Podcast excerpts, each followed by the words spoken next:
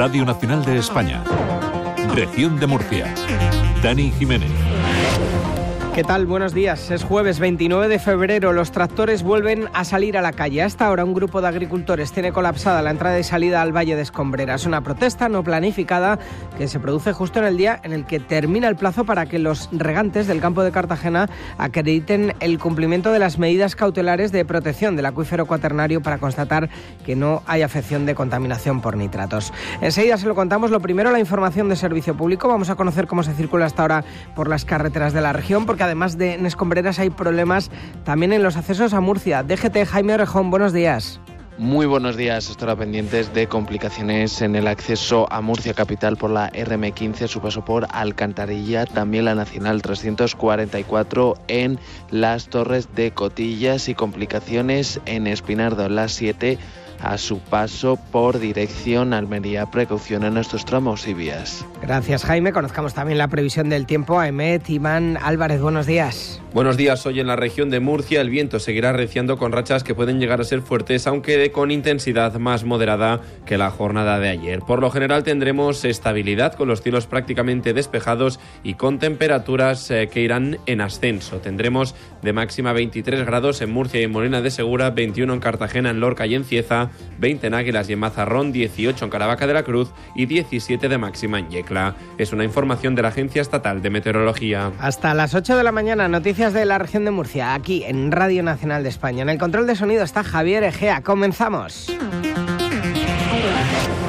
Los agricultores vinculados con el movimiento 6F, la mayoría del campo de Cartagena, han reanudado hoy las protestas por la situación que vive el sector primario. A esta hora mantienen cortados los accesos al Valle de Escombreras. En Carmen Sánchez, buenos días. Buenos días. Lo hacen con una tractorada que ha bloqueado la rotonda del kilómetro 6 de esta vía, la CT34. La Guardia Civil ha establecido desvíos alternativos por la Nacional 332.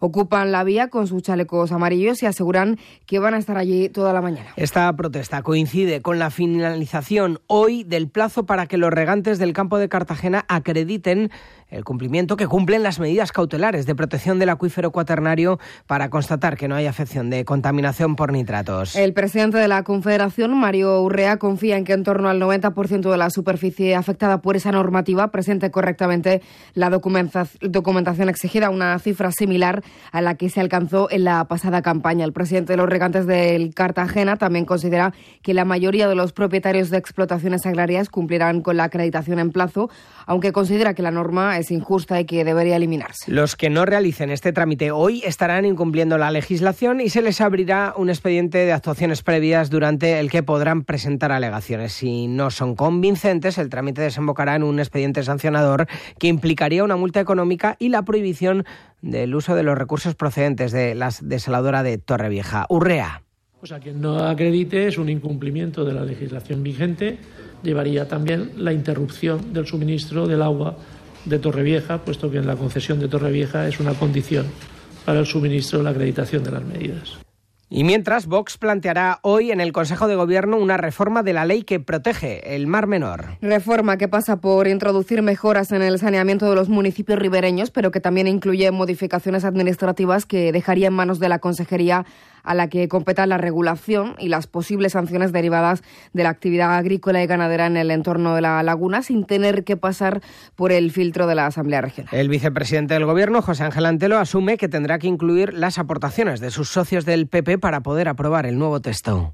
Se va a exponer un borrador en el cual el Partido Popular pues, hará sus aportaciones lógicas y llegaremos a un acuerdo en pro de mejorar la situación del Mar Menor, en la mejora de esos saneamientos que son a día de hoy tan deficitarios en todo el entorno del Mar Menor. Pues, el Grupo Parlamentario Vox, para sacar algo adelante, necesita el apoyo del Grupo Parlamentario Popular y viceversa. Entonces, en definitiva, todos nos tenemos que poner de acuerdo. Los populares insisten, no conocen el documento y dejan claro que la protección del Mar Menor es innegociable. Escuchamos al presidente del Gobierno, Fernando López Miras. Sí, lo único que sabemos es lo que hemos visto en la prensa, no sabemos nada. Pero que tengan eh, la certeza, la más absoluta seguridad de que no vamos a dar un paso en la protección del Mar Menor. Por lo tanto, el Partido Popular no va a apoyar nada que suponga un retroceso en la protección del Mar Menor. En paralelo, científicos, ecologistas, agricultores, comunidades de regantes y expertos jurídicos se dan cita este jueves a partir de las 9 en los Alcázares para celebrar lo que han denominado el Gran Debate del Mar Menor, una jornada maratoniana organizada en cinco grandes bloques para analizar y proponer soluciones que determinen el futuro de la laguna. El objetivo, explica Carmen Puente, presidenta del Club de Debate de la Universidad de Murcia, es trasladar el debate social sobre la situación de la laguna salada a un entorno profesional y apartado de ideologías donde todos los ponentes aporten ideas y soluciones es interesante en la medida en la que socialmente existen diversas posturas y eso es algo que todos sabemos. Lo que no sucede con frecuencia es que estas posturas de forma ordenada y con un afán hacia el diálogo y hacia el entendimiento mutuo se expongan de manera clara y como con la intención de llegar a una escucha activa y de llegar a un consenso. Entre los muchos ponentes en este debate va a estar el portavoz de Pacto por el Mar Menor, Ramón Pagán, que plantea un cambio en las actividades del sector agrícola como parte de la solución al deterioro de la laguna. Yo creo que una agricultura de, futuro es una agricultura sostenible. El mundo rural puede aportar muchas soluciones que son muy necesarias. Lo que es un error es decir que el mundo rural o la agricultura o la ganadería no tienen ninguna responsabilidad en los problemas que hay en el Mar Menor y que eh, no, no hagan nada para solucionarlo. Creo que ellos son parte de la solución la Confederación Hidrográfica del Segura ha aprobado la declaración de sequía extraordinaria, aunque de forma parcial. Por primera vez se hace en una parte de la cuenca y no en su totalidad. Afecta a la Vega Alta, Media y Baja y la orden entrará en vigor previsiblemente mañana 1 de marzo. Implica, además de las restricciones al regadío tradicional y no tradicional, que de momento se mantienen en el 25%, la apertura de los pozos de sequía. Concretamente el sinclinal de Calasparra, el único para el que ha dado aprobación el Ministerio. Mario Urrea es el presidente de la Confederación Hidrográfica del Es que es una declaración parcial. No afecta a la totalidad del ámbito de la cuenca del Segura. Y dicho eso, una vez que se declare, la singularidad es que mantiene las restricciones y posibilita la puesta en servicio de los pozos de. Nueva concentración para exigir la recuperación de la línea ferroviaria que une la región de Murcia con la capital de España por Albacete, la línea Cartagena-Chinchilla. La Asociación de Consumidores y Usuarios Consumur ha hecho un llamamiento social y político para unar fuerzas y exigir la electrificación de esta línea para poder recuperar ese recorrido. Nicolás Vicente, portavoz de Consumur. Ferrocarril de Cartagena a Madrid por Albacete, Chinchilla, Ellín y Cieza. Está en las condiciones que está el haber abierto el ferrocarril hacia Madrid por Alicante. Hoy queremos reivindicar que ese es el eje general que tenemos para vertebrar la región y como eje económico y social de, todos los ciudadanos de aquí de la región de Murcia. No será fácil recuperar la línea porque los políticos no se ponen de acuerdo. El consejero de Fomento, José Manuel Pancorbo, insta al Gobierno central a la reapertura de esta línea porque dice es una promesa incumplida desde hace años. El secretario de Transportes del Partido Socialista, José Luis Ruiz, culpa al PP de su cierre. La anterior ministra del Gobierno de Sánchez prometió en campaña electoral que iba a iniciar los trabajos para electrificar esta vía. El ministro Puente a mí no me ha dado cita, no sabemos qué tienen planificado, lo que sí sabemos es que ni han licitado nada, ni están proyectando nada. Fue el Partido Popular, cuando estaba en el gobierno de España, el que firmó la sentencia de muerte a la línea de Chinchilla-Cartagena. Fue cuando llegó ya Pedro Sánchez al gobierno y con Pepe Vélez de delegado del gobierno cuando se comprometió a que la línea se mantenía. Seguimos con más noticias. En Murcia, el Grupo Municipal Socialista ha denunciado lo que tildan de incoherencia y la nefasta gestión del gobierno municipal con la movilidad en el municipio. El portavoz socialista Ginés Ruiz Macea ha recordado que quedan menos de 20 días para que la empresa consultora redacte el nuevo modelo de transporte público que debería contar con aparcamientos disuasorios y conexiones entre estos y el centro de la ciudad. El Partido Popular no sabría ni podría gobernar un municipio que no estuviera lastrado por las desigualdades. Su medida, su gobierno se apoya precisamente en esas desigualdades y, por tanto, el gobierno del Partido Popular es incompatible con una Murcia en la que no existen esas desigualdades por una Murcia justa y por una Murcia vertebrada y equilibrada. A esas palabras ha respondido el PP. La portavoz de su grupo municipal, Mercedes Bernabé, ha recordado que el modelo urbano del PSOE consistía en la tala de arbolado y solo provocó caos e improvisación. Y ha asegurado que el plan del Partido Popular es un modelo que apuesta por la libertad y el rigor técnico. Nuestro nuevo modelo de transporte, el equipo de gobierno del Partido Popular está poniendo de nuevo orden en el caos que generó el PSOE con sus obras de movilidad. Un PSOE municipal que a día de hoy tiene dos cabezas, con Ginés Ruiz y Francisco Lucas, pero ninguna idea para Murcia. 7 y 55 en página de salud. El complejo hospitalario de Cartagena se ha convertido en el más avanzado de Europa tras las obras de renovación integral de sus 25 quirófanos en una obra que ha costado 10 millones de euros. El Hospital del Rosell y el Santa Lucía han dotado de alta tecnología sus salas de operaciones para aumentar su capacidad quirúrgica y permitir la comunicación de imágenes e historiales clínicos de pacientes. Según el gerente del área de salud, José Sedes, permitirá reducir las listas de espera y ejecutar cirugías más complejas desarrollar determinados procesos en el Rosell que antes con la tecnología que teníamos allí no los podemos hacer.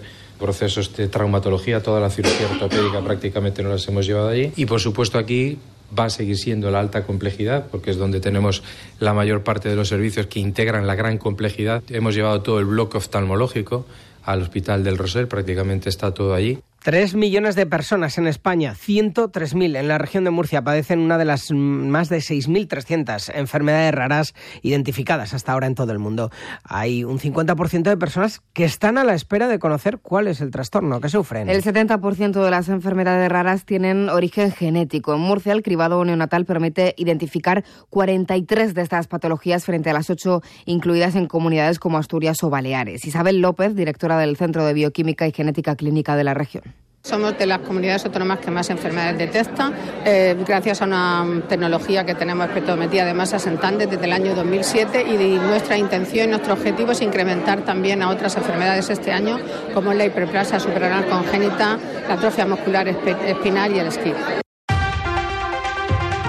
En los deportes, la yeclana Eva Navarro sigue haciendo historia con la selección española de fútbol que ayer se llevó la Liga de Naciones. La delantera del Atlético de Madrid saltó al césped del Estadio Sevillano de la Cartuja en el minuto 26 de la segunda parte para sustituir a Atenia del Castelló cuando el equipo dirigido por Monse Tomé ya vencía por 2-0 y tuvo dos oportunidades pero no logró marcar. Aquí en casa, el Fútbol Club Cartagena ultima su visita a Burgos del próximo sábado. El equipo, pese a la derrota de la pasada jornada frente al Elche, tiene buenas sensaciones, se ve capaz de pelear por los tres puntos puntos. Rico. Creo que son, si miramos para atrás, 10-15 partidos que el equipo está haciendo las cosas muy bien, que, que vamos sumando. Hemos, estamos en una situación mala, pero hemos salido en una situación muy, muy, muy complicada Estamos para, para pelear eh, por todo en la misma posición que muchos y, así va a ser hasta el final, lo, lo vamos a intentar a, muerte. En baloncesto, la región acogerá los días 8 y 9 de marzo la Eurocopa de Baloncesto en silla de ruedas. Durante esos dos días, el pabellón Príncipe de Asturias albergará lo mejor a nivel continental en esta disciplina. El UCLA, el UCAM Baloncesto Silla de Ruedas compite por segundo año consecutivo en Europa con el aliciente de hacerlo en casa. El equipo se muestra muy confiado en sus posibilidades de llevarse la copa pese a la dura competencia. Sonia Ruiz. Panathinaikos siempre es un histórico del baloncesto convencional, baloncesto a pie para nosotros. Sí que es un equipo un poquito más fuerte. Los italianos también vienen muy fuertes, tienen varios fichajes, tienen dos australianos que juegan bastante bien. Bueno, nosotros estamos muy confiados. Al final nuestro juego no se basa en, en absolutamente nada de lo que hace el rival. Nosotros atacamos hasta cuando estamos defendiendo. Entonces, bueno, con esa filosofía vamos a morir en Europa y el resto de lo que queda de temporada. 7 y 58, bajamos ya al kiosco. que traen esta mañana en su portada los periódicos regionales? Patricia Hidalgo. En la verdad leemos que la mejora del Tajo y el agua desalada evitan restricciones a los regantes del trasvase. Sobre este asunto dice la opinión de Murcia que la Confederación Hidrográfica del Segura no recorta el agua de riego pese a la alerta máxima por sequía. También leemos que Corbera tendrá siete vuelos nacionales y una ruta con Oporto. Hay otros titulares. En la verdad, el realismo de Ferrer Dalmau deslumbra en Cartagena. Añade que el brillante pintor de batallas muestra los doce primeros en exclusiva en el Centro Cultural de la Fundación Caja Murcia. Vemos la foto a Ferrer Dalmau junto a Arturo Pérez en Reverte. Y en la opinión de Murcia, una de las aulas habilitadas en el antiguo edificio de medicina para acoger alumnos de la Facultad de Diseño.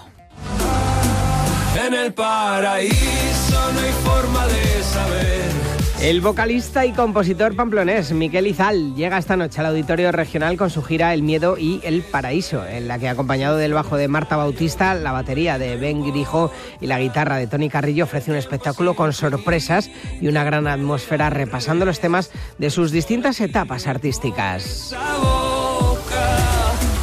En el paraíso Miguel Izal en el Víctor Villegas a partir de las ocho y media de esta tarde. Con él nos vamos. Más información de la región en 45 minutos por Radio 5 Todo Noticias. Les esperamos. ¡Feliz jueves!